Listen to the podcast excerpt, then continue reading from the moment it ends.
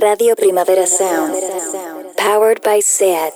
I speak too fast, too fast for radio. I speak too fast, too fast for radio. I speak too fast, too fast for radio, radio.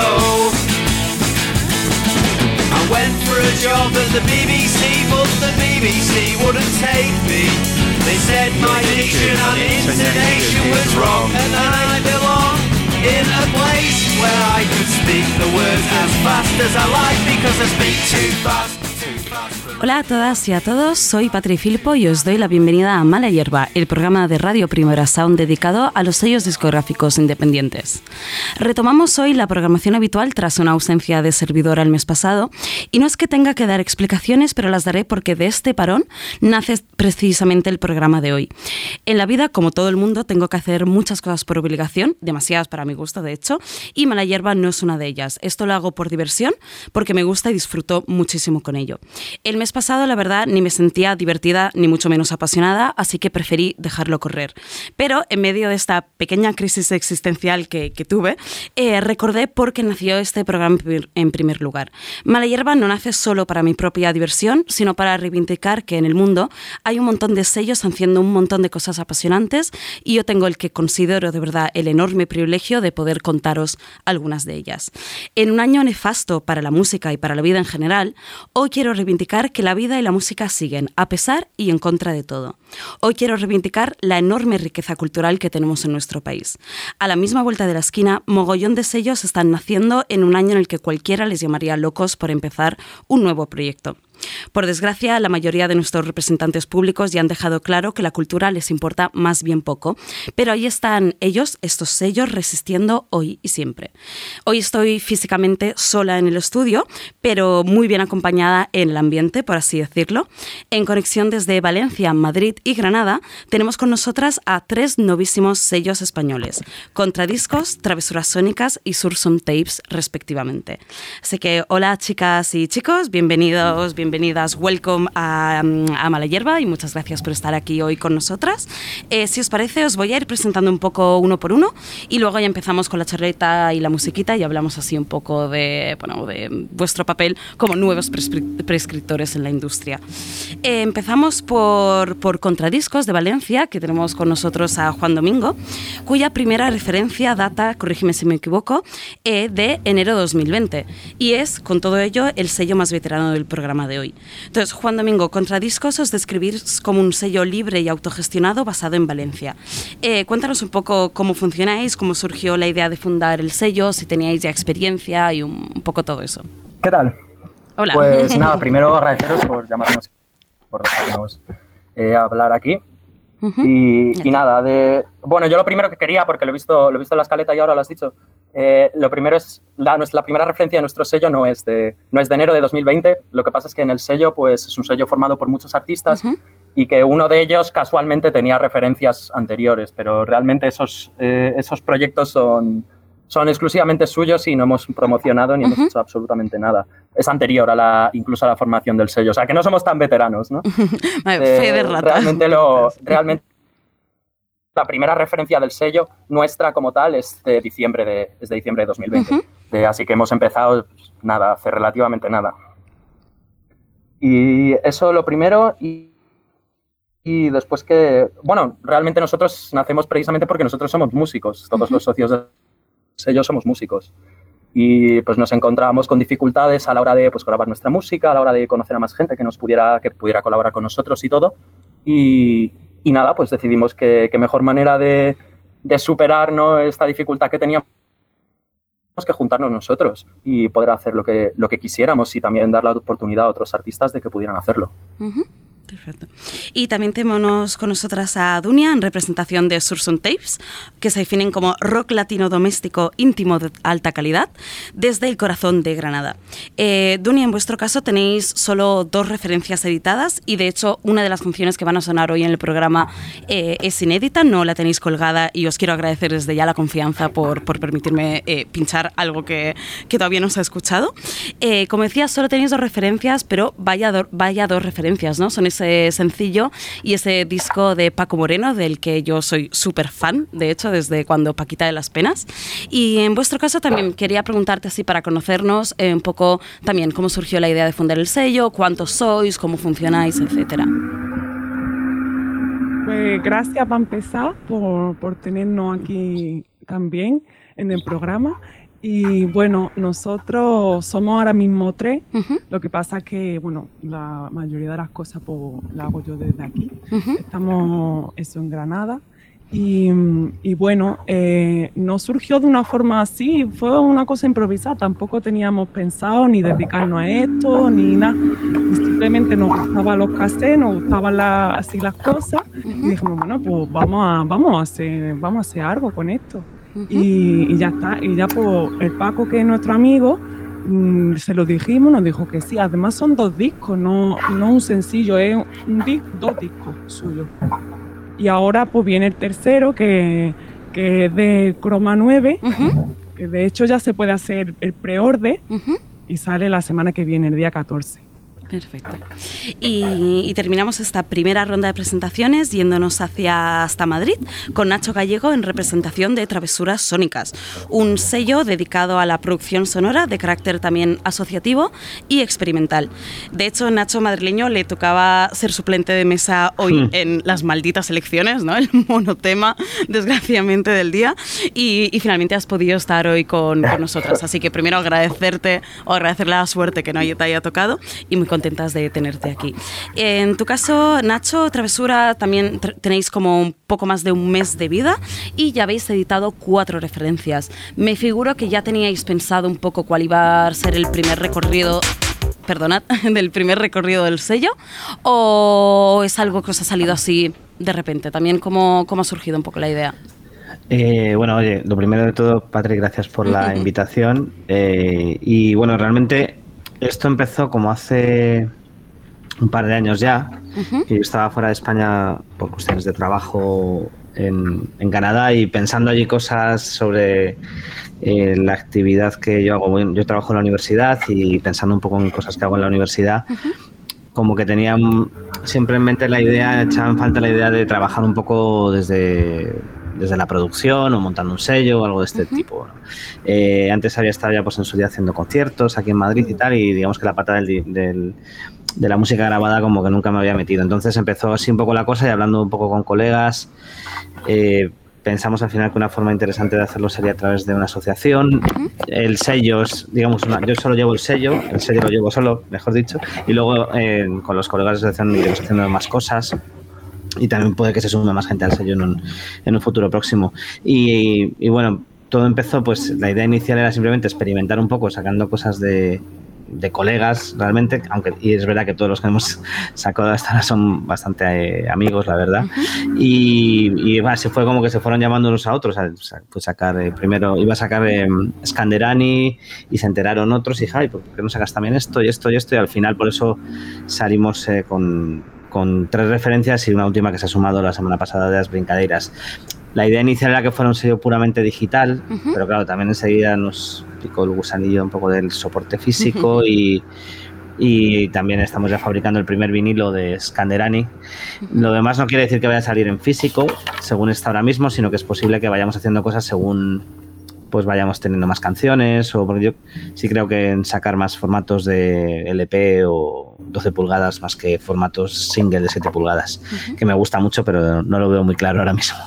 Así que esa es un poco la, la idea y ahí estamos probando cosas, investigando y aprendiendo, básicamente.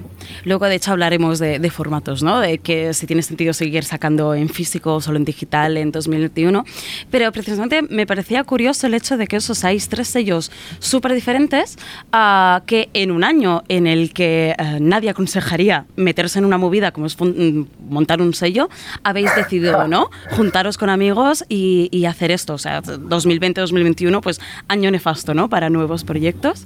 Y mm, bueno, y por verdad agradeceros que estáis aquí porque me parece súper interesante que haya gente haciendo cosas. Quizás, quizás también ocurre una cosa. Yo creo que el, confinamiento como que nos ha servido un poco para pensar. es decir, como para tener tiempo para hacer otras cosas a lo mejor que sobre todo para pensar. Claro, para pensar en hacer otras cosas. Y entonces es verdad que también también ayuda, yo creo que ha ayudado un poco pues a, decir, oye, pues ahora que tengo un poco más de tiempo me dedico a, esto, ¿sabes? Y, con todo lo que supone, claro. ¿Creéis que precisamente... Claro, no solo eso, sino que...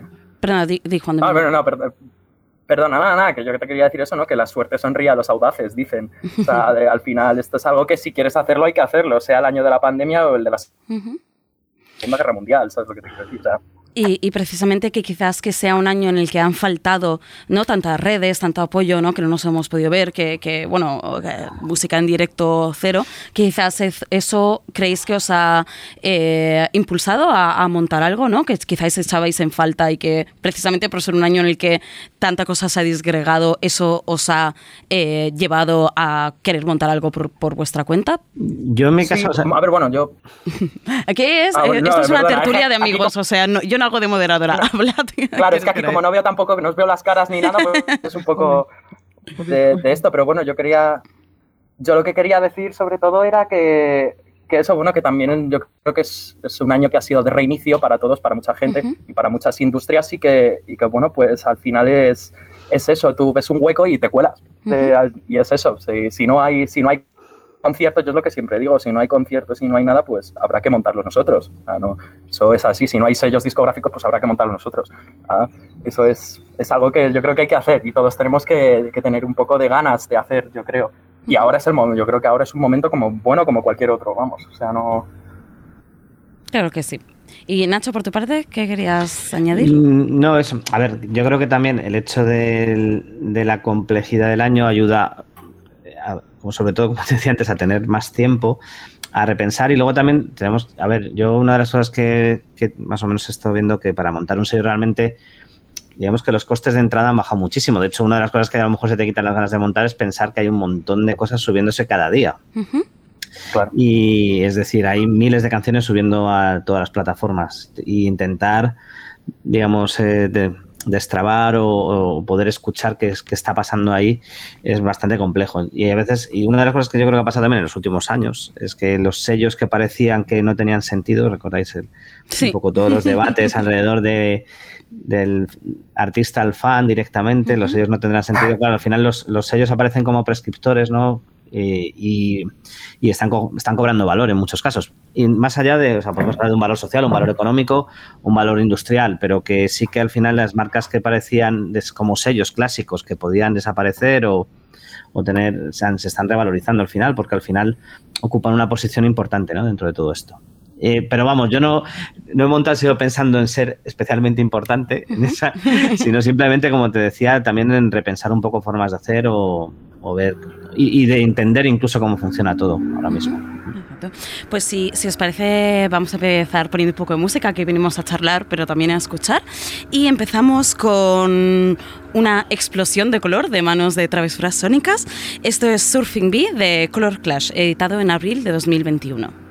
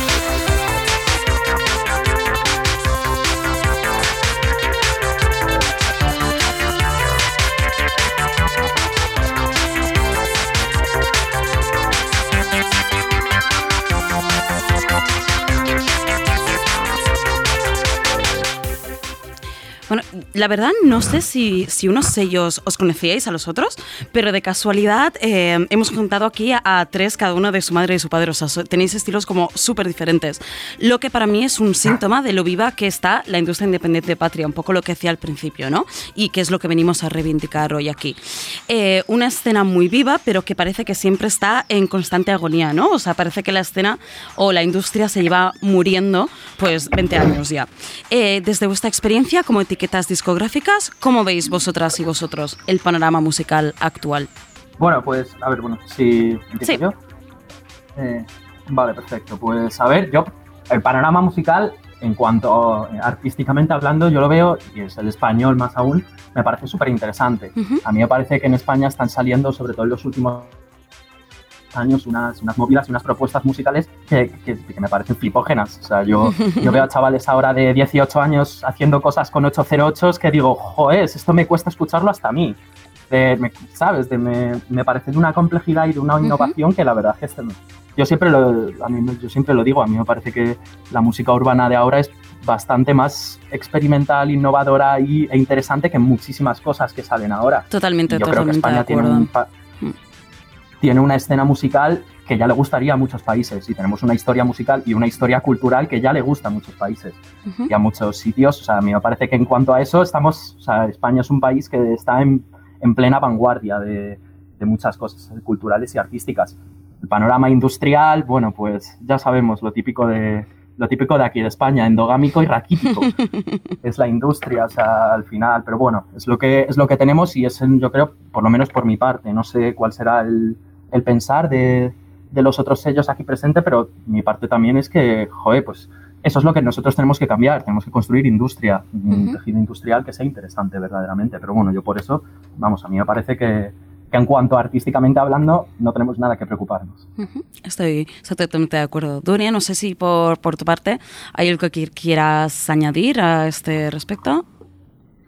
No, estoy, yo estoy de acuerdo que hay muchos mucho grupos jóvenes que, por ejemplo, nosotros, nuestro sello, con lo que trabajamos más son con así con gente más joven uh -huh. y, y, también pensamos que hay un montón de, de, cosas que además podemos, por ejemplo, nosotros mismos los sellos también, que somos pequeños, pero que, que entre, entre nosotros y con la gente que hace música, pues podemos hacer muchas cosas. Eh, yo a ver, yo creo que a veces tenemos como diferen diferenciar un poco lo que sería un poco el sector o el tejido, ¿no? De lo que sería la industria. Yo creo que hay un tejido activo, o sea, pasan muchas cosas. Eh, el problema es que estas cosas se conviertan en algo sostenible, ¿no? Y, claro. y eso es una de los... Y también, ojo, no quiere decir que toda la gente que nos dediquemos a hacer estas cosas querramos vivir de estas cosas, igual que la gente que hace música. Hay gente que hace música que lo hace porque es una cuestión que le apetece y es una cuestión cultural que luego eso se puede convertir en una forma de vida. Pues estupendo, claro, eh, para que quiera. Uh -huh. eh, entonces yo creo que es, es, como importante situar las diferentes eh, facetas, ¿no? O podemos decir, o ideas en los por qué la gente se pone a hacer cosas dentro de, de una escena musical. Y ahí yo creo que España sí que es verdad que siempre pasan cosas interesantes, que además si uno se pone a rascar y a buscar, como decís, eh, se encuentran cosas. A mí me cuesta un poco ya, casi por generación, eh, encontrar lo que está pasando quizás en, en las partes más juveniles, uh -huh. eh, pero, toda, pero sí que es verdad que ahora uno tiene esas dos esa parte que es muy, muy potente de poder hacer algo también bastante global, ¿no? Que es una de las cosas que me están llamando bastante la atención de los últimos años. Bastantes sellos y estoy pensando en sellos como Meritorio o Hanky Panky, cosas así que, ¿Sí? que, están sacando cosas de artistas de Australia, de Estados Unidos, de Inglaterra, que en otro momento sería como bastante impensable, siendo sellos súper pequeñitos, ¿no? Eh, y se están convirtiendo poco a poco como en referentes incluso de, para gente de fuera como ultra especializada, que yo creo que también es otra de las características ¿no? de, de la industria actual, la posibilidad de hacer algo sostenible en base, en base a la, a la ultra especialización y uh -huh. eso, eso mola bastante. Pues, por ejemplo, yo que sé, otro sello eh, que a mí estos sellos de reediciones, ¿no? Eh, Matmua, por ejemplo, el sello de, este de Zaragoza, que reedita sí. un montón de cosas en 7 pulgadas, súper chulas, súper bien editadas y que yo creo que han conseguido un modelo como de relación muy directa, ¿no? Con, con los con sus fans y sus clientes y, y, hacerlo más o menos sostenible de esa manera. Por lo menos sostenible, es decir, no perder dinero y poder seguir haciéndolo, que eso ya es bastante importante. Eh, lo que tenemos que conseguir es quizás, y eso no sé si lo tenemos que hacer nosotros, que estamos empezando y somos pequeñitos, eh, lo, que se tienen que, lo que se tienen que plantear un poco los gestores culturales de este país es cómo conseguir que, que la industria sea más sostenible y que cada vez pueda eh, eso se convierta en otro valor y sea más global y se consiga bueno pues desarrollar mejor. Pero eso ya es un trabajo que, es, es otro debate totalmente distinto. Y entramos también un poco en el debate de la autoexplotación, ¿no? O sea, decías ahora, ¿no? Si ser sostenibles y no perder pasta.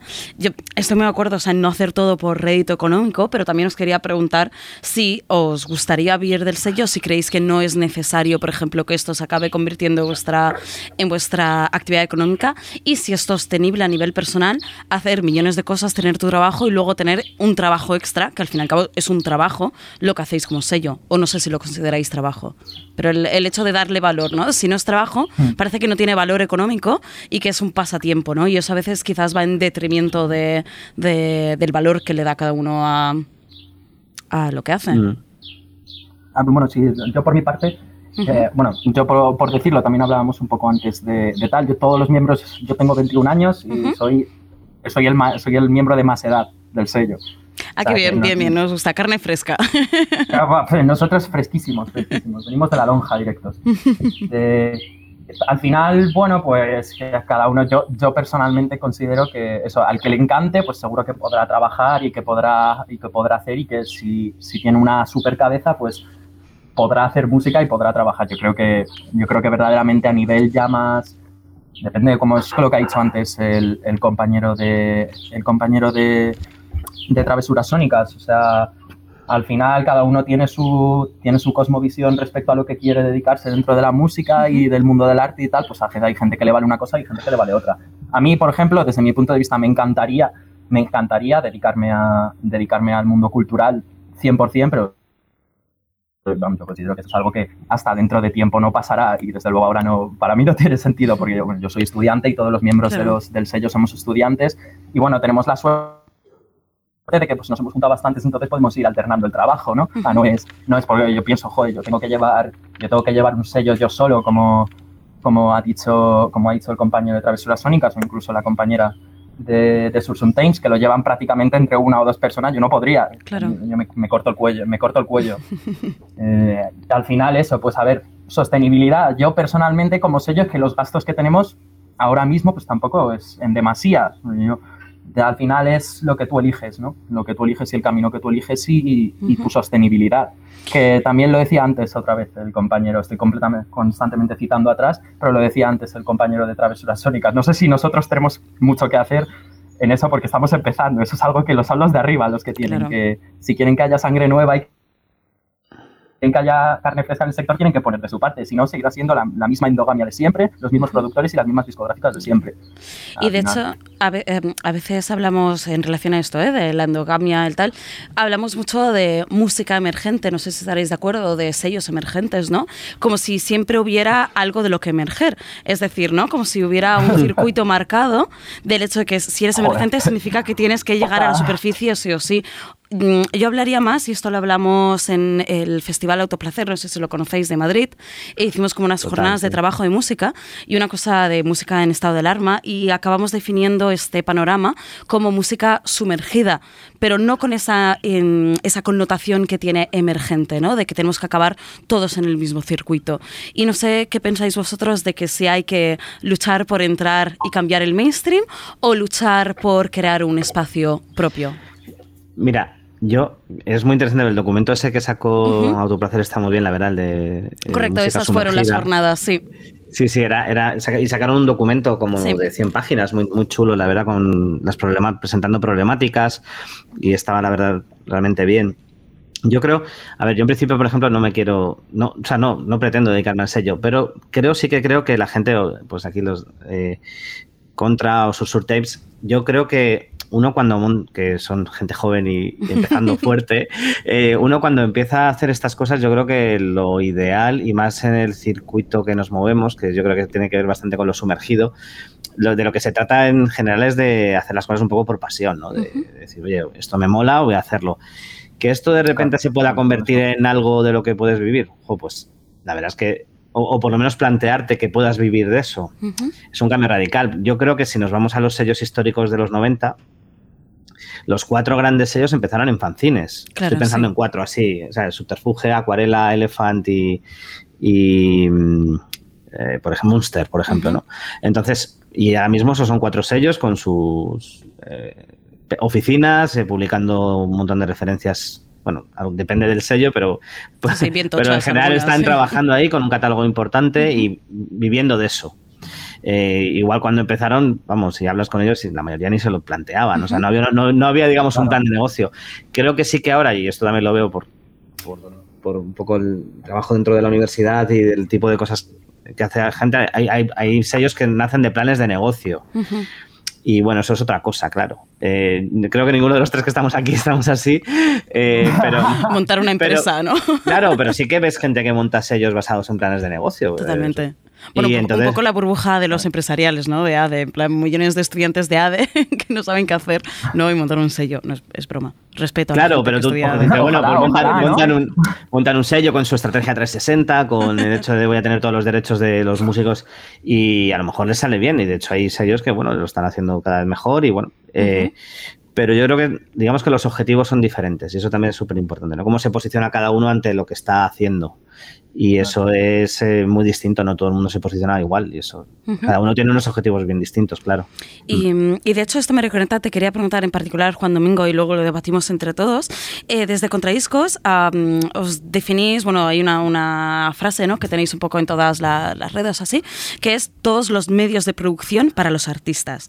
Eh, ¿Podrías elaborar un poco qué significa para vosotros este, este mandamiento y cómo se aplica en el día a día del sello? Es decir, en la parte de eh, pues sí, el día a día, en lo concreto, ¿cómo lo lleváis a cabo?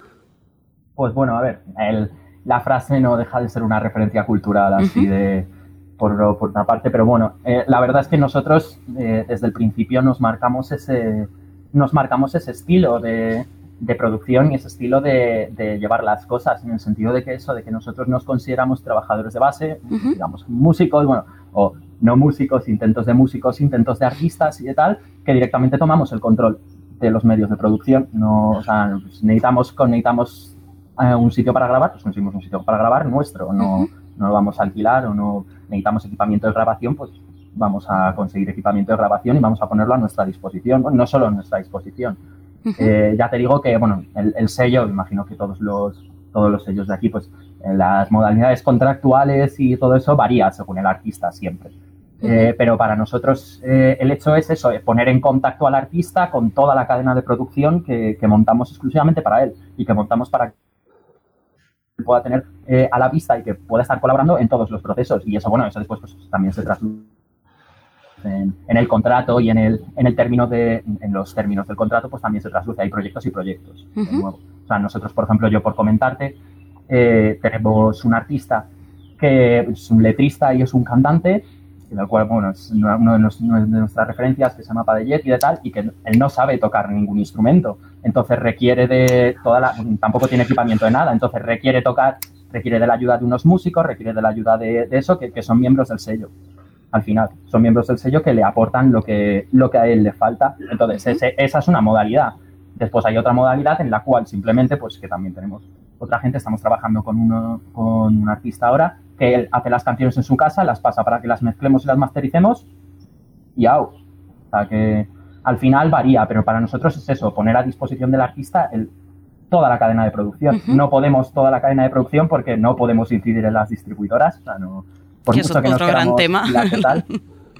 Claro, claro, o sea, al final viene, viene después en el guion. Al final, pero es eso, o sea, quiero decir, tú distribuyes por Spotify, por Bandcamp o por YouTube, tú no eres una distribuidora, tú contratas a una distribuidora que distribuye por ti, ¿sabes? Entonces, eso lo, lo, que no podemos nosotros es precisamente ese eslabón de la cadena, que, que, estamos, yo creo que al final es una solución que hay que sacar, porque a mí, a mí me parece aberrante que un artista no pueda controlar su distribución, me parece aberrante. Pero claro, yo no, no puedo montar una, una, plataforma como Spotify para hacerle la competencia. Tampoco trabajo tampoco trabajo con Spotify, de hecho, bueno, ya lo hablaremos del tema. ya me estoy alargando, perdona. No, no, no, perfecto. Si te parece, mira, aprovecho que eh, justo tengo a ti y vamos a escuchar uno de los temas que habéis editado en Contradiscos y luego seguimos, retomamos la conversación. Me gustaría que Dunia también, ahora te preguntaré más directamente también. Eh, vamos a escuchar El Rey Ganso de, de Salo, que suena así.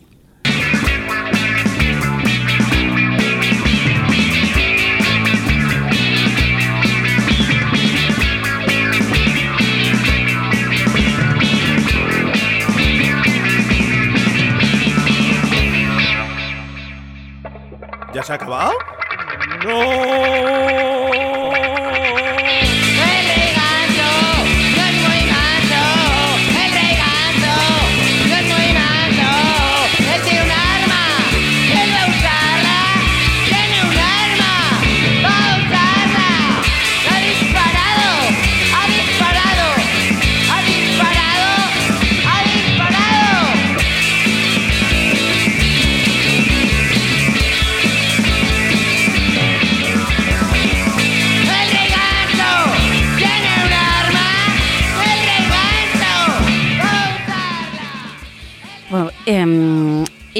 intercalando las canciones, etcétera. No me detengo mucho porque, bueno, la idea es que la gente escuche un poco lo que hacéis cada uno, investigue por su cuenta.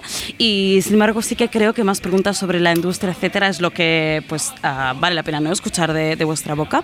Hablábamos de Spotify, el tema distribuidoras, agregadoras. Eh, hace un mes se organizó justo en Madrid una concentración ante la delegación, las oficinas de Spotify para Spotify, perdón, para reclamar justicia, transparencia y un céntimo de euro de reproducción. O sea, el hecho que tengamos que reclamar un céntimo por reproducción ya dice bastante del tema, ¿no? Imaginaos cómo estamos. Eh, un poco queréis saber cómo os posicionáis dentro de este debate sobre Spotify, como sellos, los que usáis la plataforma, que diría que solo sois travesuras sónicas, em, ¿dais toda la reproducción a los artistas? ¿Os quedáis un porcentaje? ¿O cómo funcionáis un poco? No sé, Dunia, por ejemplo. Nosotros que, mm, claro, esta pregunta mm, tampoco sabemos mucho porque nosotros empezamos, lo hacemos todo desde, desde, dentro, ¿no? Como muy pequeño tampoco pensamos mucho en la, en la parte de, de Spotify, incluso del dinero. Entonces, entre, entre tanto los artistas como nosotros lo hacemos todo. Realmente lo único que hacemos desde casa es pues, grabarlo nosotros, digo, los sellos. Entonces, Spotify tampoco hemos llegado, no somos tan profesionales como para recibir nada de, Spotify.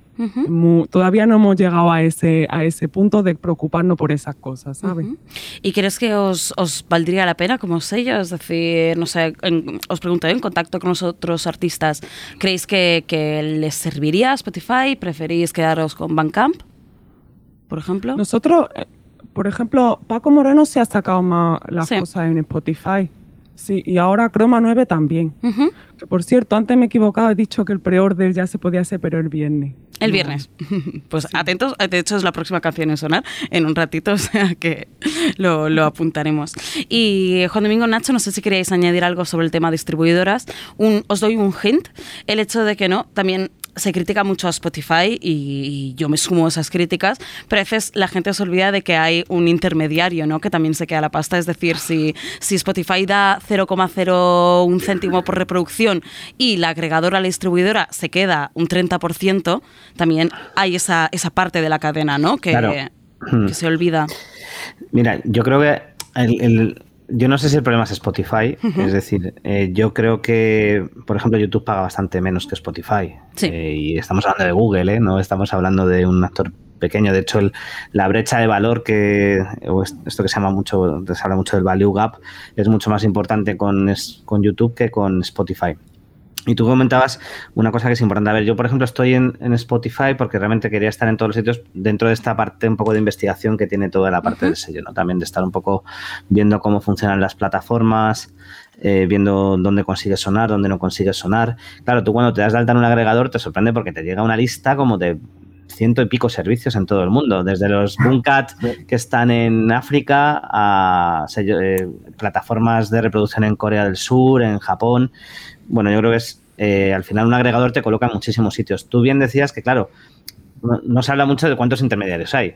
que no solo estamos hablando de, Spotify, eh, es que hay un agregador que se queda un porcentaje que depende de lo que haga, aporta valor o no. Luego hay un sello, hay sellos que luego firman su contrato a su vez con los artistas y se quedan otro porcentaje del total, por no hablar, por ejemplo, de todos los catálogos antiguos y qué está pasando con, yo no sé si le está llegando a los artistas de los 90, 80, 70. Las reediciones. Eh, no, las reediciones, no, simplemente el hecho de estar en la plataforma. Claro. Yo sé un caso concreto que hubo, que fue bastante se habló bastante, bueno, a mí me lo contaron, que era en el, caso de, de, décima víctima, que tenían problemas pues bueno, ahí venía de atrás también de lo que pasó en su día con grabaciones accidentales, y, pero era como Warner, eh, claro, ellos ponen las canciones en, Spotify, pero ¿qué contrato hay ahí? Bueno, los planetas también tenían problemas con Sony, porque decían, oye, yo tengo las canciones, yo firmé un contrato por un tipo de distribución. Claro.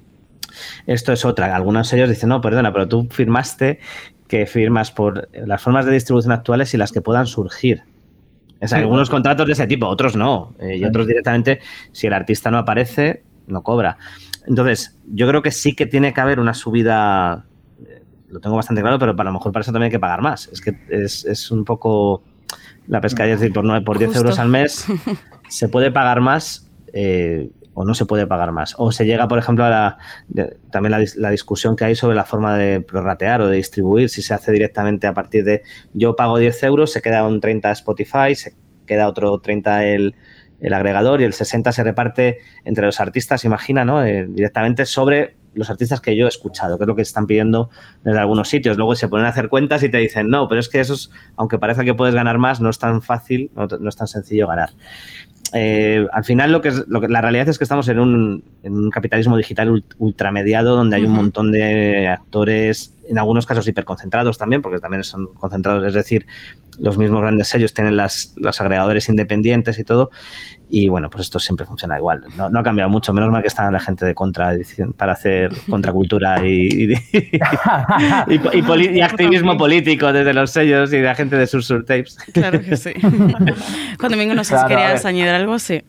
Cuéntanos. Sí, a ver, bueno, yo, yo también en, en eso de, de, que decía, al final, yo, yo tengo básicamente la, la, la, misma opinión que tanto que tiene el, compañero de Travesuras Sónicas y bueno, por, por haber empezado hace poco también tengo básicamente la misma que la de que la compañera de Susun Tapes. O sea, al final, eh, quiero decir, nosotros no estábamos en Spotify en principio porque cuando empezamos a montar el sello, pues nosotros estábamos bastante descontentos con Spotify. No ya por el tema de el, el, beneficio que te puedan dar o lo que te puedan quitar de las reproducciones, porque, bueno, al final ellos tienen un canal de distribución que ponen a tu disposición, ellos ponen el precio. O sea, no eres tú el que acepta. Si quieres aceptarlo, aceptas y si no, pues, pues bien también. O sea, no, al final es eso, que ocupan gran parte del espacio de distribución, sí, pero al final eso es algo que tú aceptas. Eh, a mí me parece, a mí lo que personalmente me parece mal de dar dinero a Spotify es que en el accionario de Spotify están grandes discográficas, está el fundador de Napster, está un montón de gente que no entiendo por qué le tengo que dar un duro de un disco al que yo, ¿sabes?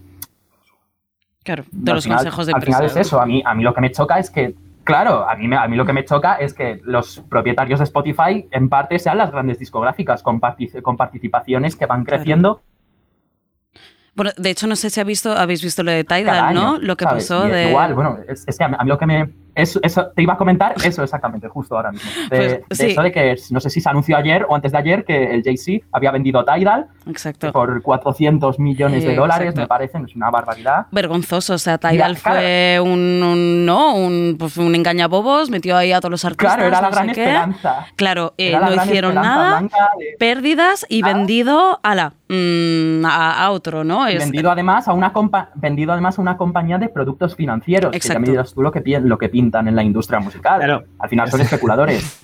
Esto es muy interesante lo que decís, porque por ejemplo, en el caso de, Spotify, cuando Sony vendió su, una parte que tenía en el accionariado, artistas de Sony reclamaron como que repartieron un poco con los artistas de Sony eso que había, eso que había ganado entre cuando compró las acciones, cuando salió Spotify, lo que ganó, que fue bastante cuando vendió antes del subidón de Spotify, o sea, ganó mucho dinero ahí. Pero al final el problema de todo esto es que estamos, estamos jodidos. Es decir... Eh, resumen, titular. no, porque por ejemplo, el otro día hablaba con un colega, le decía, joder, es que Bandcamp lo pintan guay, bueno, te pones a vender vinilos por, por Bandcamp y, y la mordida que te meten es mucho más alta que otra. Es una, flipa, es una flipada. Yo conozco a gente que ni siquiera vende vinilos porque dicen, es que me sale más caro venderlos y enviarlos que lo que cobro del vinilo. O sea, claro, entonces, al final hay una cosa en la que estoy muy de acuerdo. Yo creo que empezar, hay que organizarse mucho más y creo que las herramientas están ahí. Otra cosa es que se, esto es como eh, los riders se organizan ¿no? para saltarse a intentar hacer sus propias plataformas de, distribución física. Eh, en este caso yo creo que es igual y creo que ahí sí que, por ejemplo, la política pública tiene que cambiar y yo no sé si veremos ahí movimientos en los próximos años donde los estados, la Unión Europea, eh, se monten plataformas de servicio público, igual que hay una radio, una tele de servicio público, que trabajen también en esa línea, porque al final estamos hablando de difusión eh, y, puede haber lógicas que no sean solo todo basado en lógicas puramente de mercado, sino que entren los estados o, o hay organizaciones como más horizontales que se dediquen a decir, oye, vamos a, vamos a organizarnos para intentar saltarnos esto. Pero es tan complicado porque al final em, conseguir emerger es, que es uno de, las, de los grandes timos del digital, ¿no? Que eh, es la idea de que todo, todo el mundo puede acceder, pero es muy difícil emerger. Y ahí es donde está la diferencia. O sea, todos podemos montar un sello. Se monta realmente en, pocas horas, te puedes poner a distribuir, mm. pero lo difícil es que te escuchen, claro. Eso, es un fastidio. Mm. Pues si, si, os parece, vamos a, seguir ahondando en vuestros diversos catálogos musicales. Ahora es el turno de, de Surson Tapes. Vamos a escuchar este, este, esta canción inédita, este premier. es la primera vez que pincho una canción que no se había escuchado. O sea, me hace mucha ilusión como persona de la radio. Así que gracias, Dunia. Ahora lo comentamos, vamos a escuchar No Fumar de Croma 9, que suena así. Esto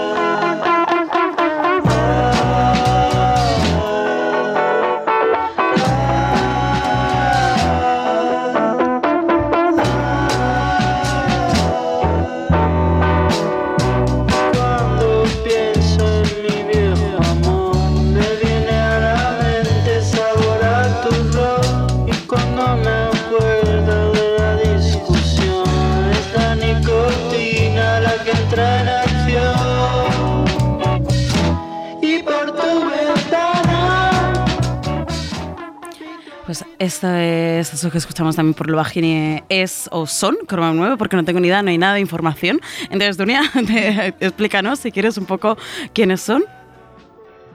Pues ellos son dos, dos chavalillos muy jóvenes, que son Fernando y eh, Ulises, que son de Asturias. Bueno, no sé si conocéis a From. Yo por parte, ¿no? Sí, From sí, sí, sí. Esto mola mucho esto que has puesto. Sí, From que lo sacó el volcán, me parece, ¿no? ¿Puede ser, Dunia? Eso, sí, sí, exacto. Pues ahora han hecho un grupo que se llama pues Ocroba 9 y la primera cosa pues es esto que vamos a sacar nosotros el día 14. Y no personalmente tampoco los conocemos, pero también estábamos, pues nos llevábamos bien así de lo que escuchábamos y pues, pues todo y al final pues le vendimos la moto y vamos a sacar una cinta. Pues bien, suena, suena muy bien, de mí también me, me, ha gustado mucho. Y Dunia, yo particularmente te quería preguntar a ti, ¿realmente eres ah, la única mujer hoy en el estudio, como, o sea, aparte de yo, pero como responsable de sello? Y yo decir que por este programa, mira que llevo programas, no han pasado muchas mujeres y menos españolas que llevaran sellos. Em, y esto sería muy fácil decir que no los hay, pero es la misma excusa que cuando la haciendo carteles de festivales dicen es que no hay grupos de mujeres, ¿no? No, seguramente soy yo que no los conozco y entono aquí un, mea culpa eh, que creo necesario. Entonces te quería preguntar, ¿tú como, como conoces sellos llevados por mujeres o luego os pregunto a vosotros también, pero en particular tú cómo ves está el, el papel de las mujeres en la industria? ¿Por qué crees que hay tan pocos? ¿No los conocemos? ¿No llegan estos sellos? Nosotros, a ver, tenemos que partir que nosotros tampoco, también cuando empezamos así el sello no, no veíamos mucho de lo que, de lo que había alrededor, pero ni de mujeres ni de nada, de que tampoco sabemos mucho de, de otros sellos. Entonces yo personalmente tampoco conozco a ninguna mujer que, que lleve ningún sello, pero, pero bueno, no sé, es que tampoco sé si lo hay, si no. Claro. Sí. Ah, Hay un par ahí, por aquí pasó Crystal Mind de Sara Rasines de Burgos, que es un sello muy, muy guay que os recomiendo, pero es, es difícil, ¿no? Es como, bueno, yo me he encontrado que siempre eh, que quiero llevar responsables de sellos, miro quién lo lleva y lo llevan todos hombres, ¿no? Y creo que, no sé qué opináis, si es un reflejo de obviamente todas las dinámicas de desigualdad que hay en el resto de los ámbitos, ¿no? Si reflejan obviamente en esto también. Yo creo que saben más a lo mejor de, ¿no? de otro sello. Sí, no sé si, si Nacho, Juan Domingo... Yo- a ver, yo, yo creo que completamente. A ver, esto es- al final es un reflejo de otras desigualdades ¿no? que nos encontramos en la sociedad y que la industria musical evidentemente no es ajena a todo eso. Eh, hay algunos sellos que, que van surgiendo, pues pienso por ejemplo entre Botones, que es un sello de Valencia, eh, Valencia-Madrid, está entre Valencia y Madrid.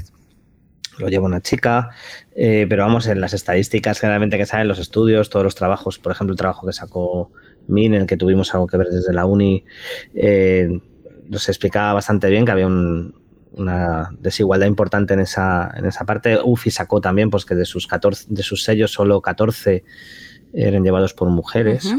Hablamos de 60 sellos, me parece, que son más o menos. Eh, es decir, es como algo bastante general, y pero bueno, está lo importante. A ver, más allá de. Primero hay que identificar el problema y luego hay que empezar a hacer cosas, ¿no? Y, y hay también, pues está guay que el, el proyecto este que está muy guay, en la que no conocía, por cierto, el de. eh, el sello de Susun Tapes y, y otros proyectos que vayan surgiendo y ahí también evidentemente pues también se pueden hacer políticas que, que ayuden a, a transformar eso ¿no? y que es completamente necesario porque al final desde un poco desde quien hace también cambia la forma de hacer y la forma de, de mirar al- a la música ¿no? en este caso y transforma el producto al final. Eh, Quizás incluso los, los artistas, ¿no? Las artistas que se escogen para un... Es No sé, como, hay ta- como hay tan pocos sellos por llevados por mujeres, no os puedo poner un ejemplo de si un sello llevados por mujeres difundiría más, ¿no? Pues, pues... em, música hecha por mujeres o por otro tipo de, de colectivos, ¿no? Es que hay tan Mm. pocos que no...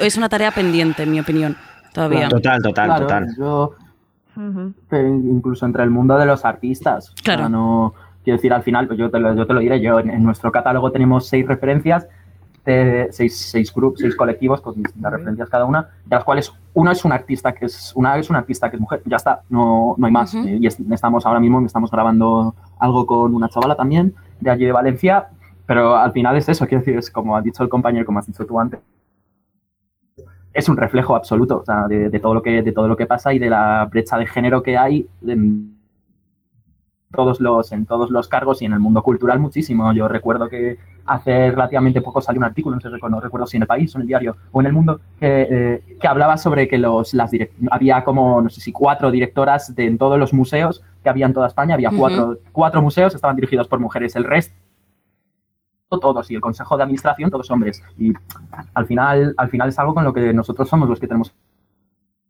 que luchar. Tenemos que luchar por, por hacer ser más inclusivos por dar mucha mayor visibilidad a, a mujeres que, que se lanzan al, al mundo cultural. De- eso nosotros cuando empezamos el sello éramos éramos todo éramos todo hombres eh, excepto una excepto esta artista que en el principio estaba metido en la gestión de estaba metida en, en la gestión del sello y después no lo estuvo por motivos personales. Pero al final es eso quiero decir es que es, es algo contra lo que tenemos que luchar y tenemos que tomar todos conciencia de que eso es, es un hecho que hay una brecha de género en la en el mundo de la cultura y en España más es un hecho y tenemos que luchar contra ello. Y el que diga que no miente. Ujú. ahí están los datos con Totalmente.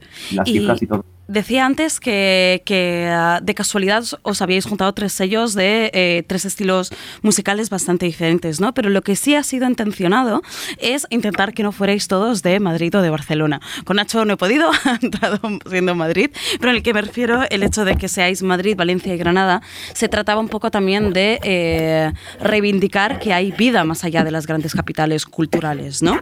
Em, Primero de todo, ¿creéis que tenemos una industria hipercentralizada en las grandes capitales, Madrid y Barcelona? ¿Por qué creéis, si, si creéis que la tenemos hipercentralizada, por qué? ¿Y creéis que es sostenible un modelo así? Eh, eh, bueno, te digo yo, sí está centralizada completamente entre Madrid y Barcelona, aunque hay grandes ejemplos fuera de las dos ciudades, está claro. Eh, pero en general, las estadísticas nos dicen que los sellos están mayoritariamente en Madrid y Barcelona.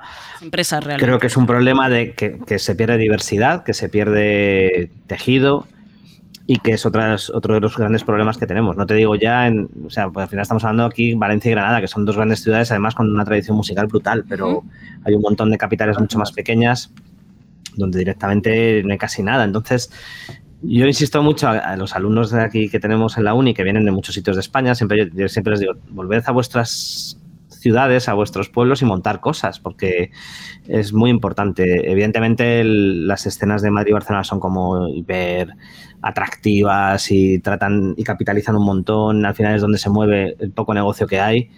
Entonces la gente se viene para acá, pero es verdad que luego te das cuenta que hay proyectos fuera que es mucho más fácil montar un sello sostenible a lo mejor en Granada o en Gijón. Uh -huh. y, y, yo creo que también se empiezan a ver proyectos tan chulos como los que estamos viendo hoy, que empiezan a, a generar eh, formas de relación. Yo, yo, es que, por ejemplo, Granada siempre me, me, llamaba muchísimo la atención porque es una ciudad que a mí me ha encantado siempre musicalmente de, a todos los niveles de, y evidentemente... No, pues claro, grupos, eh, un montón de gente y, y, y, cuesta mucho que se asienten allí. Hablando con una gente que ahora se ha sentado allí a trabajar, que vienen un poco de la industria más mainstream casi o mainstream independiente, pues han dicho, no, vamos a montar aquí nuestra oficina y me decían, porque aquí hay muchas cosas por hacer.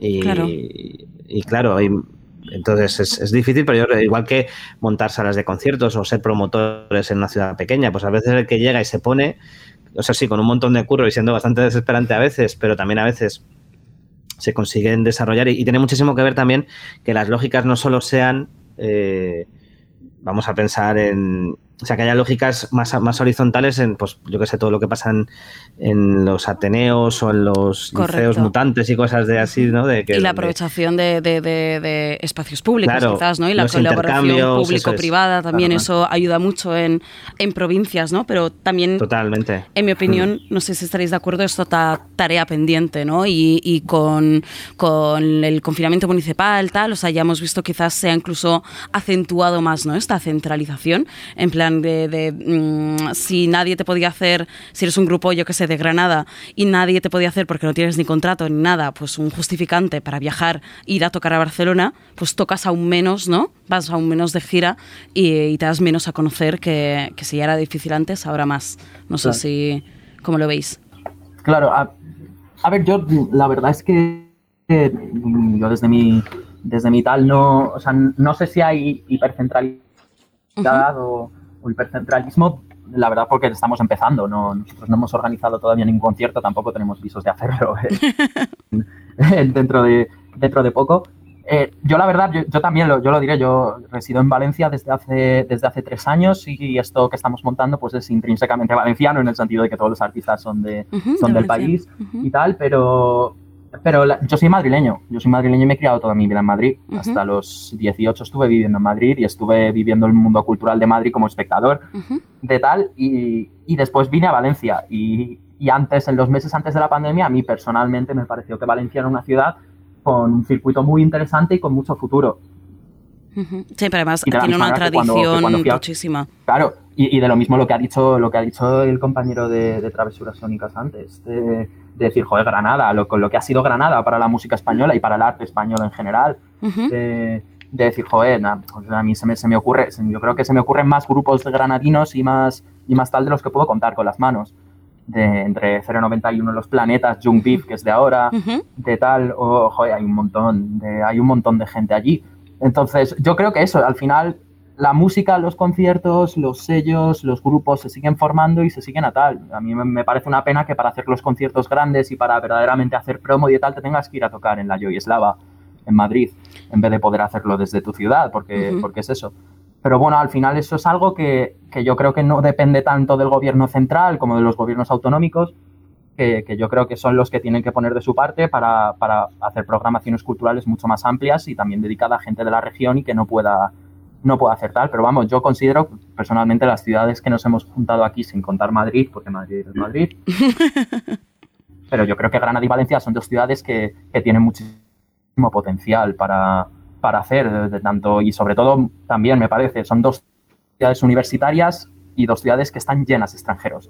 Entonces, al, al final, yo creo que, yo creo que son, son sitios que son muy propicios a, a que emerjan sellos y, Mm. y grupos y, y de tal. No sé, esto es, es que nos- de artistas y eso sí hay. nosotros somos, mucho. nosotros somos todos chiquilicuatres. Claro, pero que nosotros somos al, al final somos todos chiquilicuatres, o sea, es que no podemos hacer mucho por eso. Eso es, que es algo que se tienen que sentar los programadores culturales seriamente y decir, hombre, no puede ser. No puede ser que todos los festivales sean fotocopiados unos de otros, que solo toquen Claro. grupos de aquí, que no, no puede ser. Al final, y eso es algo que tiene que hacerse desde arriba. Desde arriba o nosotros organizando festivales de guerrilla, ¿sabes? Claro. Pero no es muy, no es muy halagüeña la, la, la perspectiva. Pero bueno, eso es un poco lo que hacemos con los sellos, ¿no? Ay, Sí, hay un montón de hay un montón de grupos y de artistas de la de nuestras ciudades, como por ejemplo Granada, pero luego sellos pues a lo mejor no hay tanto. Nosotros somos uno o en Valencia o lo que sea, pero al final es lo que estamos haciendo un poco desde nuestra casa, claro. pues hacer cosas. Claro, y Mm. de hecho yo creo que lo importante es que los sellos también os conozcáis, ¿no? Que compartáis, un poco es la idea de este programa, experiencias, ¿no? Aprendizajes Claro, Juan, y, y que sepáis que hay un montón de sellos haciendo cosas súper interesantes, ¿no? Y que, joder, que están allí, que solo os tenéis que, que conocer, ¿no? Que a veces, bueno, otro, este es otro temón, que ojalá pudiéramos entrar, pero es el tema de... eh, conseguir juntarse, ¿no? O asociarse, ¿no? En un tejido pues tan precarizado y tan poco sindicalizado quizás como es el de la música, ¿no? Y ya... Uf, no entremos en sindicatos y música, no entremos. ya no hablamos ni de condiciones laborales de los músicos, ¿no? Cuando tienen que reclamar madre algo, pues no Claro, cabríamos nunca. Incluso Patri de medios, porque los medios también sois clave y, y hay un problema también ahí muy importante. Los, Sí, sí. medios, los medios y la música, otro tema para otro programa. Otro tema, bueno, es que te- tenemos temas para, para ir. Claro. A mí me encantaría quedarme tres horas. Tenemos, vamos avanzando al menos en, en lo musical, así podemos seguir escuchando pues esa música súper apasionante para mí que cada uno de vosotros sacáis. Eh, seguimos con Contradiscos. Esto es una canción que salió justo pues el 24 de abril, si no me equivoco, hace, hace nada, y se llama eh, Baraka de Providencial. Suena así.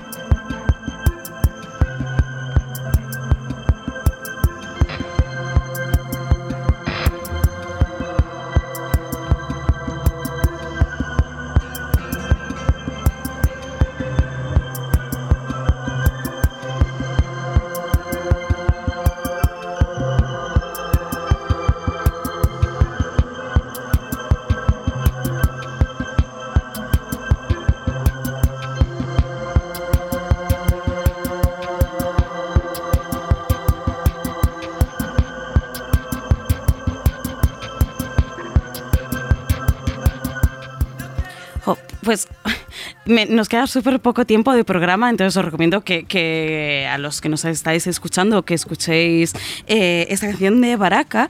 Y voy a ir pasando porque también me interesa, eh, pasemos a otra canción rápidamente, luego ya hacemos las conclusiones. Entonces, esto es lo que ah, nombraba al principio que había sacado Source Times, que me encanta, que es Paco Moreno. Vamos a enlazar con La Beba Estable y luego vuelvo, vuelvo con vosotros. Esto es Paco Moreno, suena así. Toda mi alma, te pongo el cuore en la palma y luego al final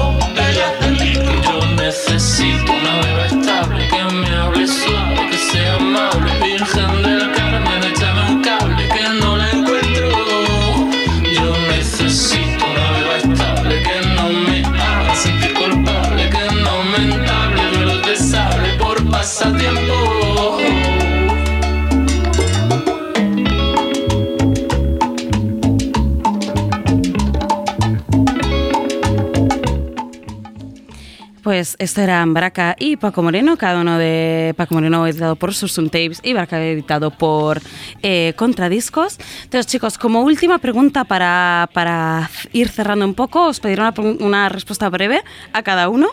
Em, ¿Qué consejo le daríais a alguien que quiera empezar un sello en 2021? Por ejemplo, eh, Dunia.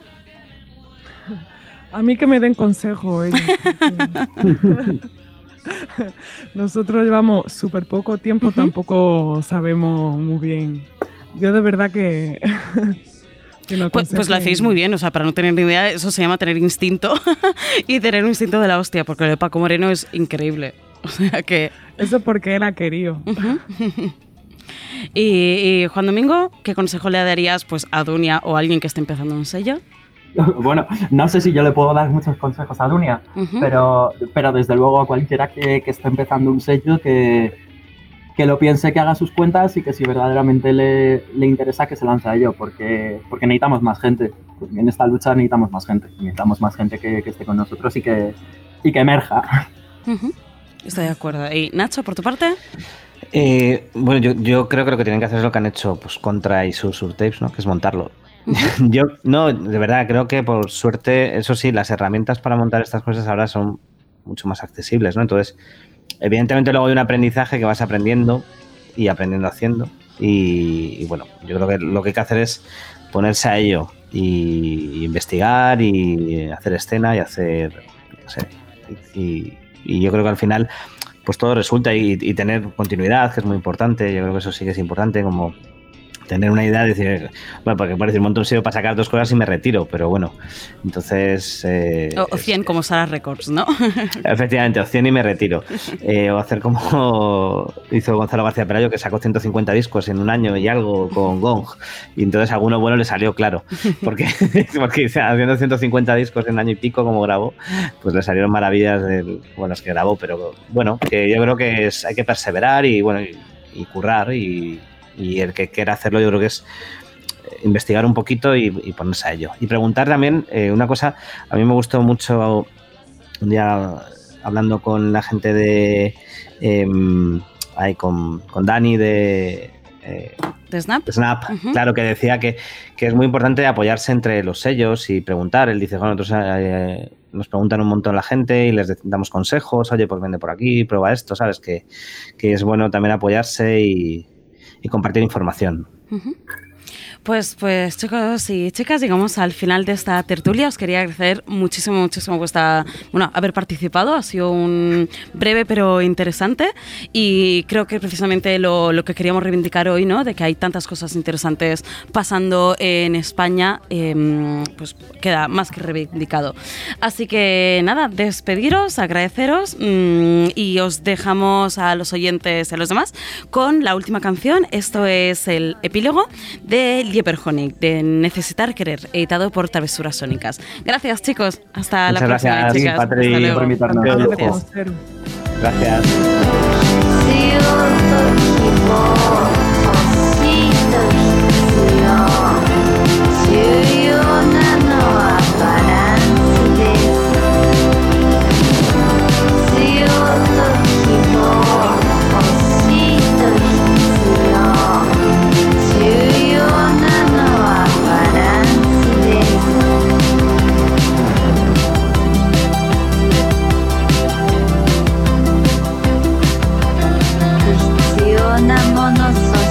私が欲しいもの常に同じとは限りません。